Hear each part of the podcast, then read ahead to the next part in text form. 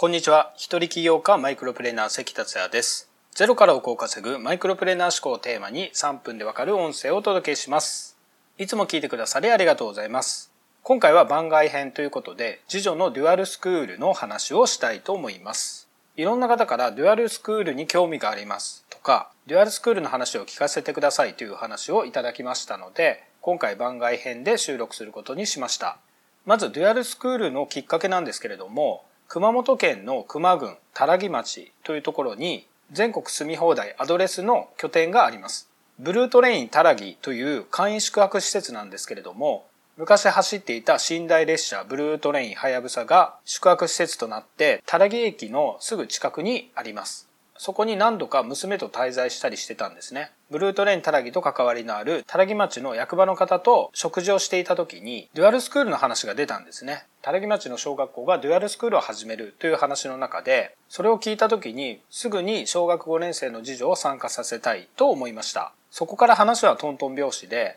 2週間前に申請いただければ、タラギ町の小学校は受け入れますというお返事でした。ただこれは小学校同士が連携してるわけではないので、地元の宮崎の小学校にはこちらの方から申し出をしました。大きな問題は欠席扱いとなるか出席扱いとなるかということなんですけれども、欠席扱いになったとしても、僕はデュアルスクールに行かせることを考えてました。そして結果は地元の宮崎の小学校は校長の裁量で出席扱いにするというお返事をいただきました。とても好意的で、ぜひタラギの小学校の話を聞かせてくださいということで、快く送り出してくれました。あと娘の方なんですけれども、娘にデュアルスクールの話をすると、タラギの小学校で友達ができるのを、やった行きたいという返事だったので、友達をたくさん作りたいという子供にはデュアルスクールはすごく向いていると思います。それではデュアルスクールの様子はどうだったかと言いますと、まず日曜日の夜にブルートレインタラギに着きまして、月曜の朝登校しました。今回は3日間だけデュアルスクールに体験させてもらいました。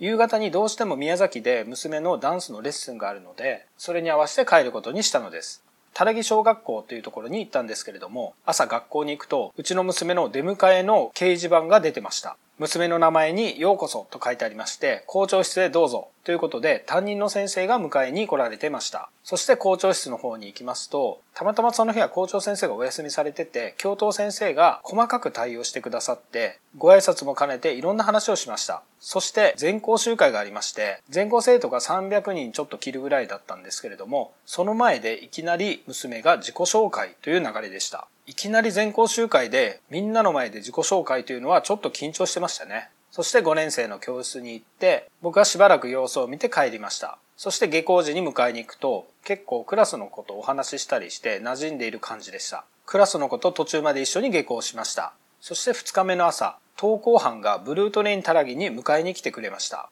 ランドセルを背負ってブルートレインタラギから出ていく娘を見て、ブルートレインタラギのスタッフの方が、すごく新鮮でしたという話をしてました。そして学校に途中にちょっと覗きに行くと、娘の周りにクラスの子が集まったりしてて、かなり馴染んでる様子でした。下校時に校門の方に迎えに行くと、同級生たちとじゃれながら出てきました。もうすっかり馴染んでましたね。そして3日目です。朝はいつも通りブルートレインたらぎに登校班が迎えに来ました。給食を食べて早退という形を取らせてもらったんですけれども、教室に行くともうすっかり馴染んでいて、みんなと仲良くやってました。というのも担任の先生にお聞きしたんですけれども、3日目の1時間目の授業が国語だったらしいんですが、レクレーションの時間に変えてくれて、みんなで遊ばせてくれたらしいんですね。このようなことまでしてくださるというのはもうとにかく感激しました。そして帰りは、校長先生、教頭先生、担任の先生、そしてクラスの子とか、あと、娘のことを知った他のクラスの子などが見に来たりして、みんなで笑顔で送ってくれました。このような感じで3日間が終わりました。